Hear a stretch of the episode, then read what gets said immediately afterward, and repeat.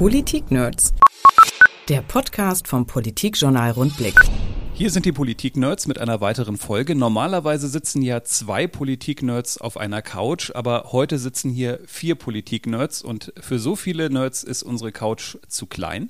Wir begrüßen hier mit mir auf der Couch Dirk Altwig von der Neuen Presse zu unserem niedersächsischen Presseclub, den wir heute machen. Und wir begrüßen Klaus Wieschemeyer von der Neuen Osnabrücker Zeitung, äh, der wie wir ein Politik-Nerd ist, aber heute nur einen Stuhl hat. Und dann geht es im Downsizing weiter runter. Wir begrüßen natürlich auch den Kollegen Klaus Walbaum von Rundblick, der nur einen Hocker bekommen hat, äh, auf dem er heute sitzen kann. Und wir möchten über die Nachwirkungen nicht nur der Landtagswahl sprechen, sondern auch einen Blick nach vorne wagen, heute wie es weitergeht. Und da kommt es uns zu Pass, dass es heute eine überraschende Entwicklung gegeben hat, nämlich die Kultusministerin Frauke Heiligenstadt äh, hat soeben erklärt, dass sie für ein neues Kabinett nicht mehr zur Verfügung steht. Und da drehe ich mich sofort zum Kollegen Klaus Wischemeyer von der NOZ und frage ihn, ob das jetzt der entscheidende Pfad für die Ampel war, der hier freigemacht wurde? Ich fürchte nein. Es ist natürlich ein großes Geschenkangebot an die FDP, äh, sich das Bildungskultusministerium irgendwie unter den Nagel zu reißen. Also ein, ein sehr, sehr großzügiges und nettes Angebot indirekt von Herrn Weil an die FDP. Aber ich fürchte nach wie vor nicht, dass die FDP zugreifen wird.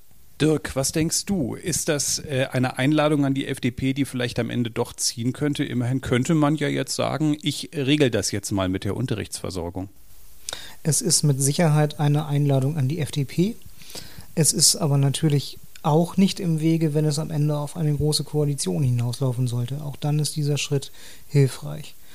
Hm, bei der FDP kommen inzwischen sicher noch weitere Fragen dazu, weil Partei ja bisher auch nach der Wahl eher noch jeden Tag mehr gesagt hat, wir wollen nicht. Klaus, wenn wir, und jetzt muss ich Wahlbaum sagen, weil ich habe ja zweimal Klaus hier in der Runde sitzen, wenn wir mal anschauen, wie die Konstellationen im Moment sind, wir könnten Ampel, wir könnten Jamaika, wir könnten GroKo. Wenn du mich jetzt heute äh, fragen würdest und ich würde wetten, würde ich sagen 60 Prozent GroKo, 30 Prozent Jamaika, 10 Prozent Ampel. Äh, wie siehst du die Wahrscheinlichkeitsrechnung? Ähm, 40 Prozent Ampel, 50 Prozent GroKo, was bleibt jetzt über? 10 Prozent Jamaika. Jamaika. Journalisten ja, das kommt, kommt, hin, 10 Prozent Jamaika. Nein, äh, Frau Heiligenstadt war eigentlich schon klar, dass die nicht mehr weiter Ministerin sein würde. Insofern ändert es an den Verhältnissen nicht viel. Aber anders als der Kollege Wischemeyer und auch der Kollege Altwig es angedeutet haben, sehe ich schon noch Bewegung bei der FDP, aber nicht jetzt, sondern erst ganz am Ende, wenn es zum großen Knall kommt und keiner mit keinem mehr will, dann wird nochmal neu sortiert. Der Kollege Wallbaum glaubt an die Ampel. Ich habe meinen Zettel fallen lassen, das ist schlecht, dann habe ich keine Ahnung mehr, was ich tun soll. Ähm, äh, Klaus Wieschemeyer, wieso äh, glaubst du nicht an die Ampel? Meinst du, die FDP knickt nicht ein, fällt nicht um? Ja, es liegt ein bisschen an meiner Erfahrung. Ich habe, äh, wie manche Leute wissen, war ich vorher in Baden-Württemberg Korrespondent und auch da gab es eine Wahl, in der damals die grün-rote Koalition die Mehrheit verloren hat und auch dort wurde dann damals gesagt, mit einer Ampel könnten wir weitermachen und auch damals hat dann die FDP gesagt, wir können gerne Kaffee trinken mit dem Ministerpräsidenten, aber mehr gibt es dann am Ende nicht. Das hat sich auch am Ende so durchgesetzt. Wir haben jetzt in Baden-Württemberg eine große Koalition und natürlich sind die, sind die Verhältnisse in Baden-Württemberg anders als in Niedersachsen. Die Personen, die Personen sind andere, auch die Inhalte der Parteien, aber die FDP hat sich so dermaßen in die Enge manövriert mit diesem Nein, Nein, Nein, Nein, Nein, dass ich glaube, es muss wirklich zu einem, wenn dann, einen ganz großen Knall kommen, bevor die FDP über ihren Schatten springen kann. Und da sehe ich dann wieder eigentlich die CDU davor, weil die deutlich koalitionsbereiter ist als die FDP. Wie sind die Chancen für Jamaika? Das ginge natürlich auch noch. Also Jamaika sehe ich tatsächlich nur bei 10 Prozent, weil in dem Falle müssten die Grünen über ihren Schatten springen und mit der CDU in irgendeiner Weise eine Koalition machen und die Grünen müssten das an der Basis in irgendeiner Weise verkaufen können. Das sehe ich dann persönlich nicht, weil ich kann mir nicht vorstellen, wie eine grüne Partei mit Herrn Altusmann äh, da in irgendeiner Weise in eine Koalition gehen kann nach der Frau Twesten. Das geht, glaube ich, nicht. Dirk Altwig, Wahrscheinlichkeitsrechnung. Wo siehst du die Wahrscheinlichkeiten, wenn wir mal kurz äh, auf dem karierten Block äh, uns Zahlen notieren und Mathe spielen? Ich möchte hier keine Zahlen nennen. ähm, ich ich würde die Reihenfolge auch so benennen, dass ich im Moment davon ausgehen würde, große Koalition, Ampel, Jamaika. Die FDP müsste halt einen Weg finden, von ihrem im Moment ja sehr definitiven drei- bis vierfachen Nein wieder runterzukommen. Die Frage wäre, wie der aussehen kann und ob der auch mit den aktuell handelnden Personen überhaupt noch geht. Also vielleicht ist es im Gegenteil, wäre es vielleicht im Gegenteil für die FDP hilfreich, wenn jetzt mal eine Woche Ruhe wäre und nicht jeden Tag gefragt würde, welche Mehrheit kommt dann am Ende raus. Jetzt würde ich natürlich sagen, GroKo ist doof und langweilig. Wir planen ja ein Pro und Contra dazu am Montag. Klaus, du kannst heute schon mal einen kleinen Ausblick äh, machen, Klaus Wallbaum, äh, auf dein Pro, was denn so toll bitte sein soll an der äh, GroKo. Nein, das will ich nicht machen. Ich will das nicht vorher verraten. Das sollen die Leute nachlesen. nee, aber ich würde mal sagen, wie, natürlich kann es zu einer Ampel kommen in dem Moment, auch ohne dass sich bei der FDP viel tut, in dem Moment, wo sich nämlich CDU und SPD, was nicht ausgeschlossen ist, richtig verkrachen. Und das kann sowohl von der CDU ausgehen, da würde ich aber dem Kollegen Klaus Wischemeier zustimmen, die sind eigentlich ziemlich koalitionsbereit. Ich vermute eher, dass es von der SPD ausgeht. Die SPD will das eigentlich nicht. Also vor allem Herr Weil, die starke Figur in der SPD, will das nicht. Er will keine große Koalition, weil er dann einfach die Macht teilen müsste und er wäre nicht mehr der große Star der großen Partei, mit zwei kleinen Anhängseln, so sieht es nämlich, sondern er wäre dann nur noch ein äh, jemand, der auf Augenhöhe mit einem Vize-MP Altusmann zum Beispiel regieren müsste. Das will er absolut nicht. Und wenn das da knallt, irgendwann richtig knallt, dann äh, müssen alle Karten neu gemischt werden und dann sind die Fragen an die FDP neu zu richten und dann wird vielleicht auch die FDP sagen, ja, wenn das so ist, hm, gucken wir nochmal. Dirk Altwig. Klaus Weilmann, bist du jetzt noch bei dem aktuellen Wahlergebnis, das wir gerade haben, oder hast du jetzt schon an Neuwahlen gedacht? halte ich für unwahrscheinlich Neuwahlen. Nur bei dem Szenario, das du beschreibst, hat sich ja zunächst zwischen dem Verhältnis der FDP zu SPD und Grünen nichts geändert. Also meinst du, sie wären dann in dieser vielbeschworenen staatspolitischen Verantwortung, dass sie es dann tatsächlich tun würden? Ja, das ist keine Frage von Prozenten, sondern von Mandaten. Ja, genau. Aber wenn ich dich eben richtig verstanden habe, hast du ja von einem Knall zwischen SPD und CDU gesprochen, ne? Ja. So. Was ändert denn das für die Einstellung der FDP? Ich will nicht Ampel. Ganz einfach, weil man dann sagen wird, vielleicht von der SPD, wir halten es für ausgeschlossen, dass wir mit der CDU zusammen regieren und jetzt wird die Zeit knapp und jetzt müssen wir gucken und äh, wir könnten ja rot-grüne Minderheitsregierung machen und dann wäre die Frage an die FDP, kommt jetzt die große Verantwortung? ich sehe es ja anders äh, als du, Klaus, weil äh, erstmal finde ich eine große Koalition eh, das ist so ein Betonbündnis hier mit Dreiviertelmehrheit, das wird also alles ganz furchtbar. Klaus Wischemeyer hebt schon wieder die Hand, kommt sofort.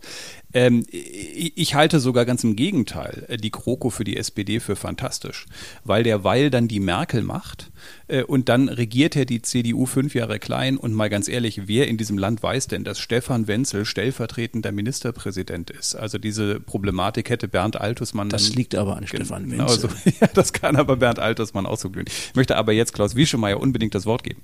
Ja, ich bin, äh, ich, ich stehe jetzt zwischen, zwischen euch beiden.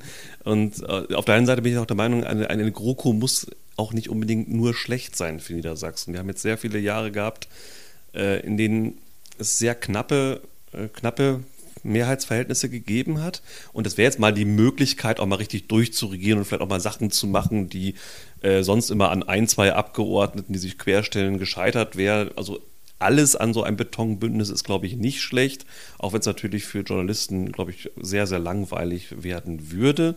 Ich sehe das übrigens auch so wie äh, Klaus Wallbaum, dass äh, sich Herr Weil da überhaupt nicht drauf freut. Und ich glaube, das auch nicht so gerne die Merkel macht. Ich glaube schon, Herr Weil ist gerne der große Partner, und zwar der deutlich größere Partner, und ist auch gerne der, der den kleinen Partner da so wegmoderieren kann. Bei einer CDU, die versucht, dann auch wieder größerer Partner zu werden, wird das eine ungemütliche Veranstaltung.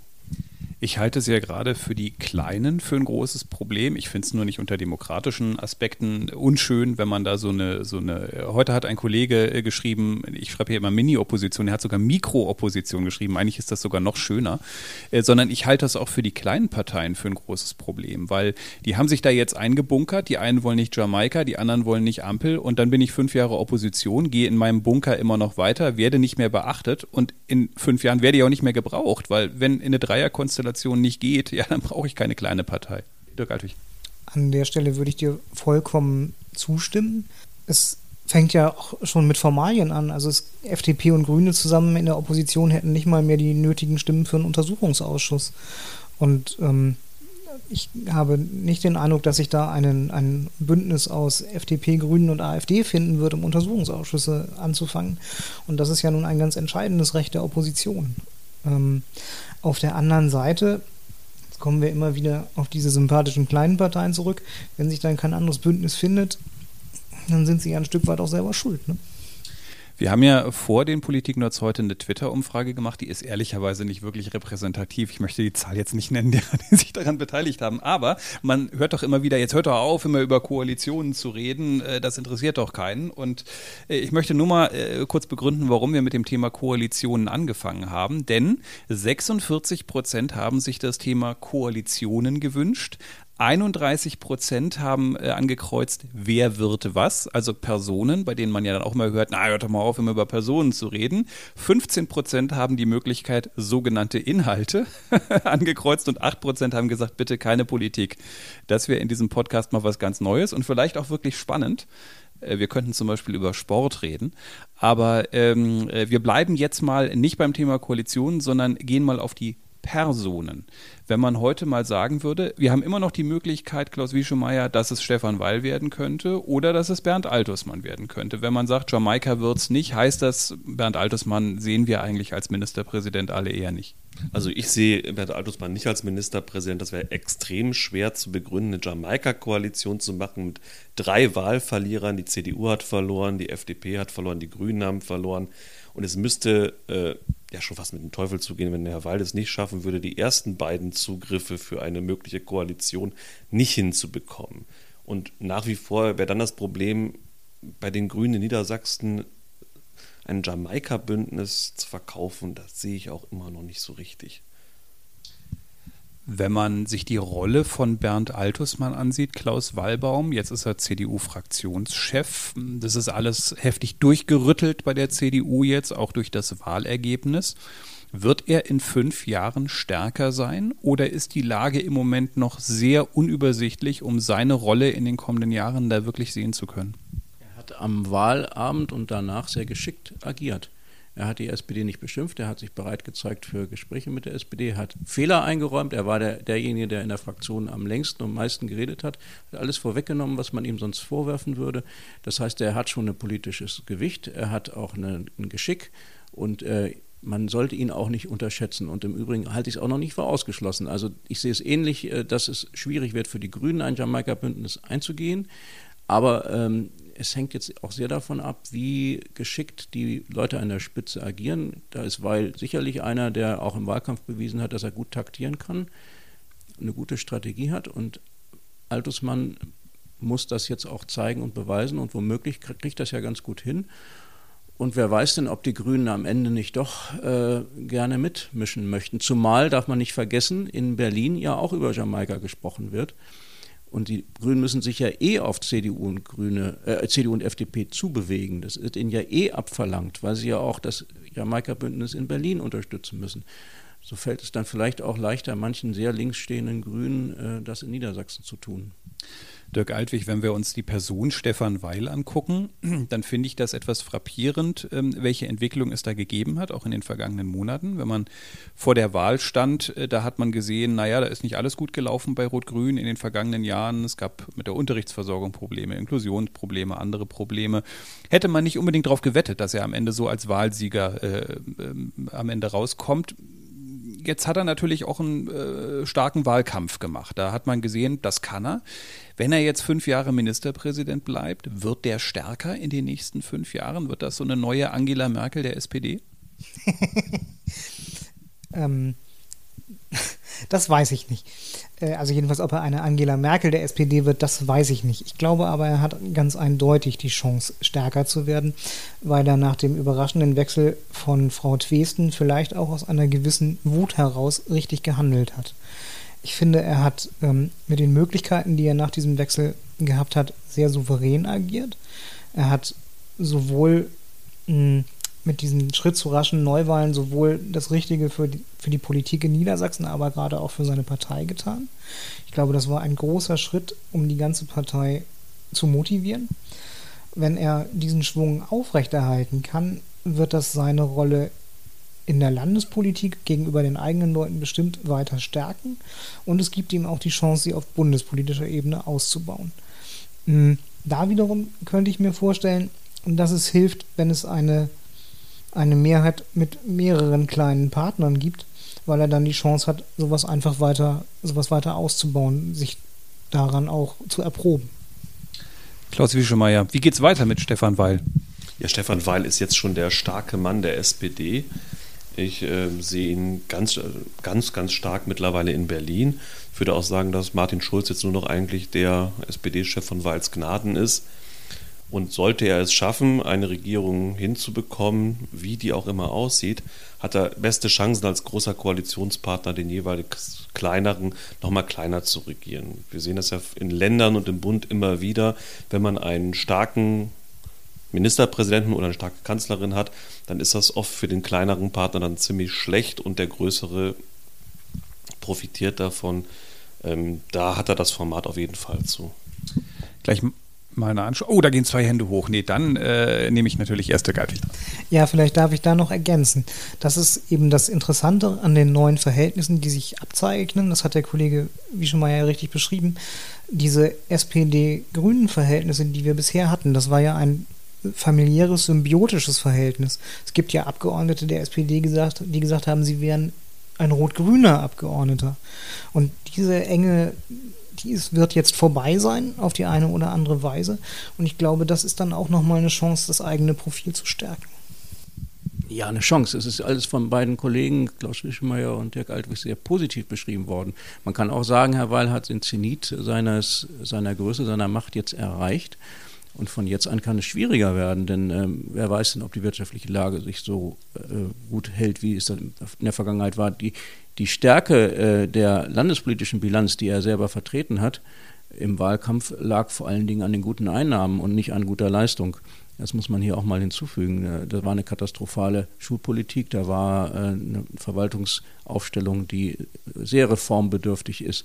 Und das äh, trägt sich alles in die Zukunft fort und die Verhältnisse können sich auch noch verändern. Er hat noch nicht bewiesen, dass er ein starker Ministerpräsident in schwierigen Zeiten ist.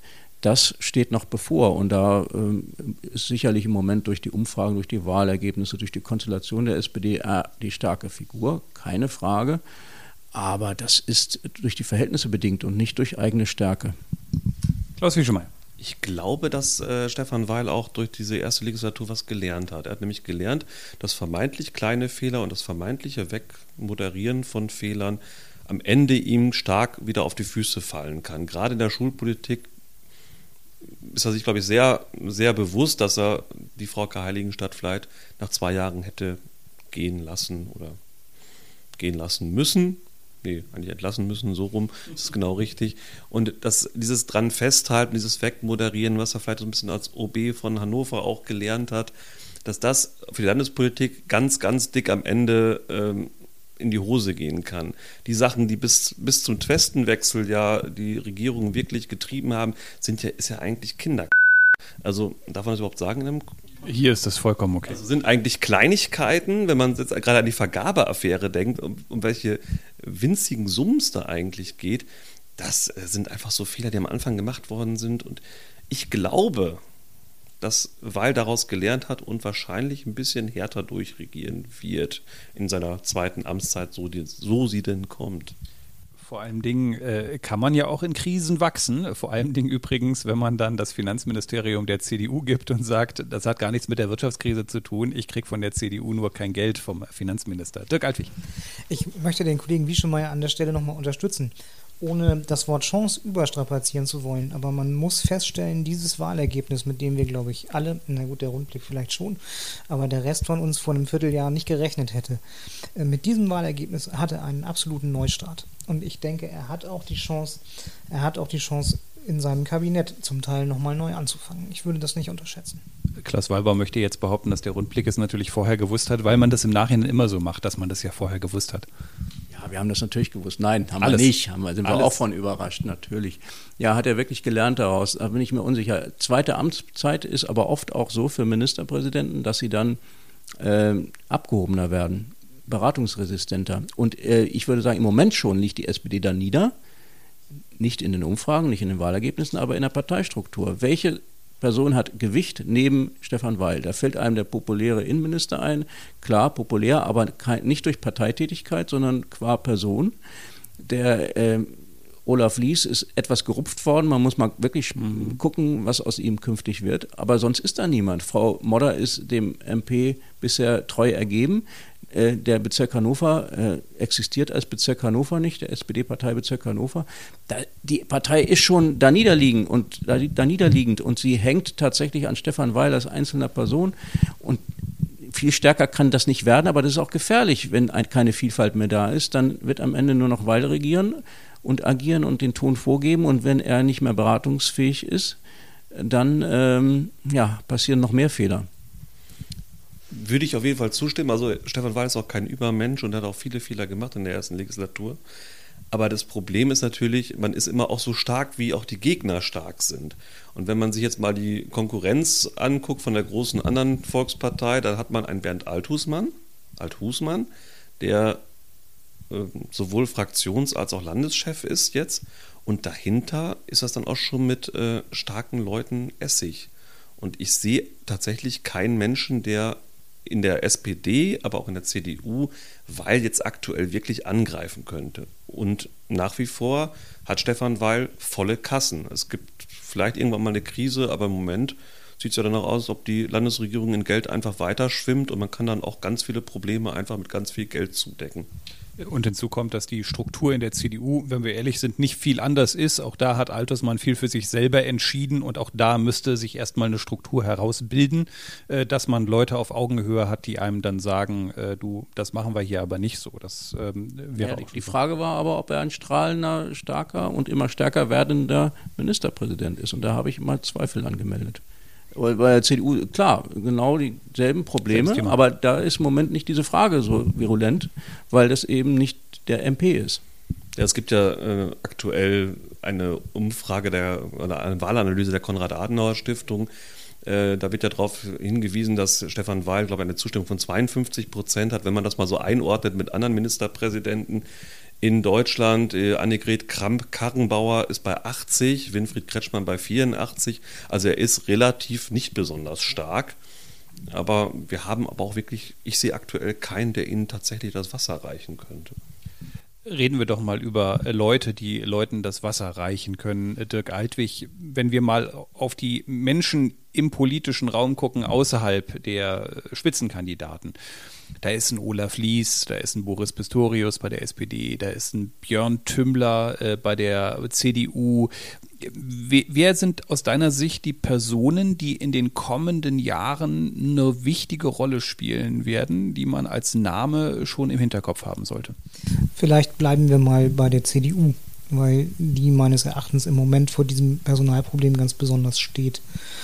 Ähm, man muss ja auch sagen, genau wie bei der, CDU, bei der SPD gerade über eine Erneuerung gesprochen wird, müsste die CDU in Niedersachsen meines Erachtens dieses Gespräch ganz genauso führen. Ähm, ich darf an der Stelle vielleicht einen persönlichen Eindruck einflechten. Als ich Bernd Althusmann zum ersten Mal als Spitzenkandidat gesehen habe vor gut einem Jahr, war ich überrascht, wie viel Effet, wie viel Engagement er so von außen mitgebracht hat. Man merkte deutlich, er hat Niedersachsen mal verlassen. Da kam jemand ein Stück weit von außen wieder mit neuen Eindrücken, einem gewissen neuen Schwung. Davon hat man meines Erachtens in den letzten Wochen nicht mehr allzu viel gemerkt. Ähm, von daher bedarf es, glaube ich, jetzt nicht unbedingt in der Person Bernd Althusmann, aber so in der CDU insgesamt schon nochmal eine, einer Diskussion, wie wollen wir künftig sein. Ähm, es ist ja doch nach wie vor, das sieht man auch an den Wahlergebnissen, eine sehr ländlich geprägte Partei. Und Jetzt kommen wir vielleicht zu den, zu den Personen der Zukunft. Ich denke, die CDU muss es auch schaffen, hier in Niedersachsen mehr starke Frauen zu finden, die in der Öffentlichkeit eine Rolle spielen können. In der Landtagsfraktion hat es die in den vergangenen Jahren meines Erachtens kaum gegeben. Da sehe ich, um jetzt zu deiner Frage zu kommen, zum Beispiel wirklich eine Chance für ähm, Mareike Wulff, die Profil gewinnen kann, die auch für die CDU neue Leute ansprechen kann, jüngere Leute ansprechen kann. Hm, da bin ich sehr gespannt, wie sie sich entwickelt. Klaus Walbaum, ist das so eine Generation im Landtag, die jetzt nachkommt? Und ich denke da zum Beispiel an so einen hannoverschen SPD-Chef Kirtschi, der jetzt auf einmal im Landtag sitzt. Ich denke in der Tat auch an eine Mareike Wulff, die jetzt im Landtag sitzt, Kultus-Schattenministerin von Altusmann.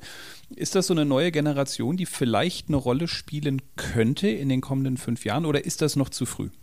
Ja, meistens ist es so, dass diese Neuen dann, also die, das Reguläre, dass diese Neuen so eine Wahlperiode erstmal abwarten und gucken und dann in der folgenden Wahlperiode in etwas aufsteigen. Also da würde ich jetzt mal zum Beispiel den Sebastian Lechner nennen, der eine Wahlperiode jetzt in der CDU-Fraktion gesessen hat, sich viel angeguckt hat, sich sehr zurückhaltend benommen hat, aber eine hohe, eine hohe Wertschätzung genießt, auch in der Partei, der kann was werden. Ich glaube ja, dass auch durch diese Wahl jetzt eine, ein Generationswechsel beflügelt wird und bin da auch sehr optimistisch in allen Parteien. Auch in der SPD hat es ja viele neue Gesichter gegeben, dadurch, dass die alle Wahlkreise gewonnen haben. Da sind viele neue Leute gekommen. Man wird also äh, vielleicht sogar sagen können, am Ende hoffen wir es jedenfalls mal, dass die Qualität de, der Landtagsabgeordneten doch im Vergleich zu denen vorher mal zugenommen hat. Mhm. Sonst haben wir immer eher den gegenläufigen Trend. Das liegt aber oft auch daran, dass wenig Erneuerung bisher war. Diesmal ist ziemlich viel Erneuerung. Und das ist eine große Chance für alle Parteien, zumindest für die beiden großen. Ja. Hm, zwei Fragen an Klaus Wieschemeyer, vielleicht zu Rot-Grün. Hm, bei der SPD ist ja immer die Frage, es gibt hinter Stefan Weil Boris Pistorius und Olaf Lies. Wen schätzt du da stärker ein? Wer könnte eine größere Rolle spielen? Und zu den Grünen? Wenn man mal schaut, Anja Piel, Stefan Wenzel, minus fünf Prozentpunkte bei dieser Wahl für das Spitzenduo. Ist das so selbstverständlich, dass die da in der Grünen Fraktion eine große Rolle spielen? Also zu der ersten Frage ist natürlich ein bisschen gemein. Als neue Osnabrücker Zeitung muss man eigentlich den Boris Pistorius, der als Osnabrücker, äh, der aus Osnabrück halt kommt und mal Oberbürgermeister da war, immer äh, vorziehen. Aber ich sehe auch Olaf Lies trotz seiner Verluste äh, oder trotz seiner Vergabeaffäre schon als sehr starke Person an. Lies ist ein Mensch, der auch sehr stark intrigi nicht intrigieren, sondern integrieren kann und der offen ist sowohl zur CDU als auch zur FDP als auch zu den Grünen. Der kann eigentlich mit allen reden und ich sehe bei Olaf Lies noch sehr, sehr viel Potenzial. Und das ist eigentlich für die SPD ein Glücksfall, dass sie drei so starke Leute hat. Bei den Grünen sehe ich das eben gerade nicht. Also gerade bei Stefan Wenzel und Anja Pehl, die müssen sich halt sagen lassen, dass sie diese Koalition oder ihre Leistungen in dieser Koalition im Wahlkampf nicht richtig verkauft haben. Die Fraktion ist von 20 auf 12 Leute abgeschmolzen. Das ist hart. Und da muss die Partei auch irgendwas machen. Ich sehe Anja Piel auf jeden Fall als noch Fraktionschefin deutlich geschwächt. Und ich sehe auch die, sowohl die Parteiführung als auch die beiden Spitzenkandidaten deutlich geschwächt. Die Frage, Dirk Altwig, wenn wir auf die Kleinen nochmal gucken, ist ja da wirklich, wer es denn überhaupt machen soll. Also äh, ehrlicherweise bei der FDP, Stefan Birkner hat natürlich auch kein besonders gutes Ergebnis eingefahren diesmal. Jetzt gibt es noch so ein bisschen Ampelkrach bei den Liberalen. Bei den Grünen ist es so, dass das äh, Minus deutlich dicker ist. Äh, die Frage stellt sich trotzdem, wenn die nicht an der Spitze stehen, ja, wer denn bitte dann? Die Frage ist die Antwort. Also ich sehe bei den Grünen Anja Piel und Stefan Wenzel im Moment an der Spitze und ich sehe auch bei der FDP Stefan Birkner im Moment an der Spitze. Das ändert sich auch nicht durch möglicherweise schlechte Ergebnisse oder Verhandlungsprobleme. Ich glaube, wir sind im Moment in einer Phase, wo sich noch alles ändern kann. Ähm, von daher habe ich in meinen Artikeln noch immer Wert darauf gelegt, reinzuschreiben, ist der Stand von heute. Würde ich bei der Frage genauso beantworten. Lasst uns zum Schluss nochmal äh, über eine Fraktion sprechen, die neu im Landtag ist, die AfD. Hm, Klaus Wieschemeier, wie schätzt du es ein, wie der Umgang mit der AfD sein wird? Da gibt es ja zwei mögliche Möglichkeiten. Die eine ist, die driften komplett in die Wutbürger-Ecke ab und äh, erledigen sich in fünf Jahren selbst. Mein Eindruck ist so ein kleines bisschen, da sind ja schon einige dabei, gerade bei der Landtagsfraktion, die jetzt auch nicht völlig auf den Kopf gefallen sind, die da auch gar nicht so in diese rechte, äh, rechtsextreme Ecke teilweise gehören. Wie, wie werden wir umgehen mit denen in fünf Jahren und wo werden sie da stehen? Ja, das ist für mich die ganz große Wundertüte, die AfD. Äh, von den Personen, soweit wir von diesen Personen wissen, sind das eben nicht die ganz rechten Rechtsausleger in der Mehrheit. Allerdings muss ich sagen, das hatte ich äh, bei einem Professor Meuthen auch am Anfang gedacht. Als der in den Landtag gezogen ist, da hat man noch, also in Baden-Württemberg, da hatte er noch den Eindruck, vermittelt, er ist eigentlich eher so ein gemäßigter Professor, so eine Art kleiner Lucke. Und ähm, der hat sich dann ganz, ganz schnell in seiner Rhetorik und seiner Art radikalisiert. Das gleiche gilt für Alice Weidel, wo man auch am Anfang gedacht hat, ach ja, das ist ja eher so eine Nationalökonomin, ein bisschen lockerer, die ist auch ganz schnell umgeschlagen. Und ich kann mir vorstellen, dass das auch bei der AfD Niedersachsen passiert. Wenn man merkt, man kommt mit Themen nicht richtig durch, dann versucht man es oft mit Populismus. Klaus Walbaum, was denkst du?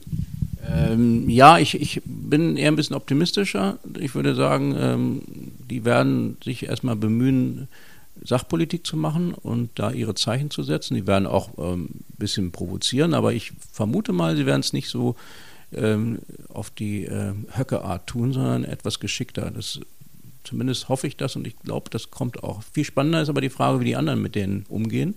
Und da sehe ich tatsächlich von Anfang an bei CDU, SPD, FDP und Grünen eine radikale Abgrenzung. Das heißt, sie werden alles äh, tun, zu vermeiden, dass man die irgendwie einbindet. Übrigens selbst dann, wenn es eigentlich äh, sachlich sogar keine Gründe gäbe, das, das nicht zu tun. Selbst dann werden sie das äh, so tun und das wird möglicherweise auch auf die Parteien, die anderen Parteien zurückfallen, denn ähm, ja, vielleicht haben die auch mal eine vernünftige Initiative. Und dann ist ja schon die Frage, die sich CDU, SPD, FDP und Grüne stellen müssen, äh, werden wir auch vernünftige Initiativen, die möglicherweise von der AfD kommen, nur deshalb nicht unterstützen, weil sie von der AfD kommen? Die Antwort darauf ist spannend. Ich vermute, die werden ganz klar sagen, tun wir nicht. Aber ist das überhaupt klug? Zumindest die Frage äh, sollte man mal erörtern. Dirk Altwig, die Frage ist ja auch ganz oft, wie wir eigentlich als Medien damit umgehen. Ähm, mich hat mal eine Ministerin angesprochen, als wir relativ viel über den Stand der Dinge in der AfD berichtet haben. Na, sie sind ja ein richtiges AfD-Blatt geworden. Äh, dabei war das gar nicht positiv, was da stand, sondern es war einfach nur ein, ein Status quo, ein, ein Abbild des Status quo. Wie, wie problematisch ist es für die Medien jetzt mit dieser neuen Fraktion im Landtag umzugehen? Ganz schwierige Frage. Ähm da ist ein, ein besonderes Mittelmaß gefragt zwischen schlichter Berichterstattung, was passiert, oder aber auch dem Risiko, auf gewollte Skandalisierungen hereinzufallen. Ähm, wenn wir uns die anderen Länder angucken, in denen die AfD in den Landtagen vertreten ist, ist es da ja oft ohnehin dazu gekommen, dass diese Fraktionen sich zum Teil sehr schnell wieder selber zerlegt haben. Vielleicht nimmt das ja den Medien in Niedersachsen so ein bisschen diese Frage ab. Ähm, wie wir damit umgehen, weil möglicherweise relativ schnell auch in Niedersachsen hier nicht mehr viel AfD über ist. Das ist jetzt aber eine ganz wüste Spekulation, das gebe ich zu. Ich finde es gut, einen Podcast mit einer wüsten Spekulation zu beenden. Also was mich heute am äh, beeindruckendsten stimmt, ist, dass wir es eigentlich nahezu geschafft haben, ungefähr in unserer Zeit zu bleiben, obwohl wir hier zu viert sitzen und alle Journalisten sind. Das ist eigentlich keine Selbstverständlichkeit. Äh, das war die erste Ausgabe des niedersächsischen Presseclubs, können wir, können wir schon fast sagen. Unser herzlicher Dank geht äh, an die eingeladenen Kollegen Dirk Altwig von der Neuen Presse und Klaus Wieschemeyer von der Neuen Osnabrücker Zeitung. Schön, dass ihr da wart. Klaus Wallbaum von Rundblick hat hier gesessen, der sitzt hier häufiger und mein Name ist Martin Brüning. Ich sitze hier auch häufiger. Was möchtest du noch sagen, Klaus? Vier Journalisten aus einem Land. Vier Journalisten aus einem Land. Ist das der Titel dieser Sendung? Das ist der Unterschied zum internationalen Frühshoppen früher. Das stimmt, ja. Aber da kann sich an, auf dieser Couch, glaube ich, außer dir nicht wirklich jemand dran erinnern. Wir sagen vielen Dank fürs Zuhören und tschüss. Politik-Nerds. Mehr Infos unter rundblick-niedersachsen.de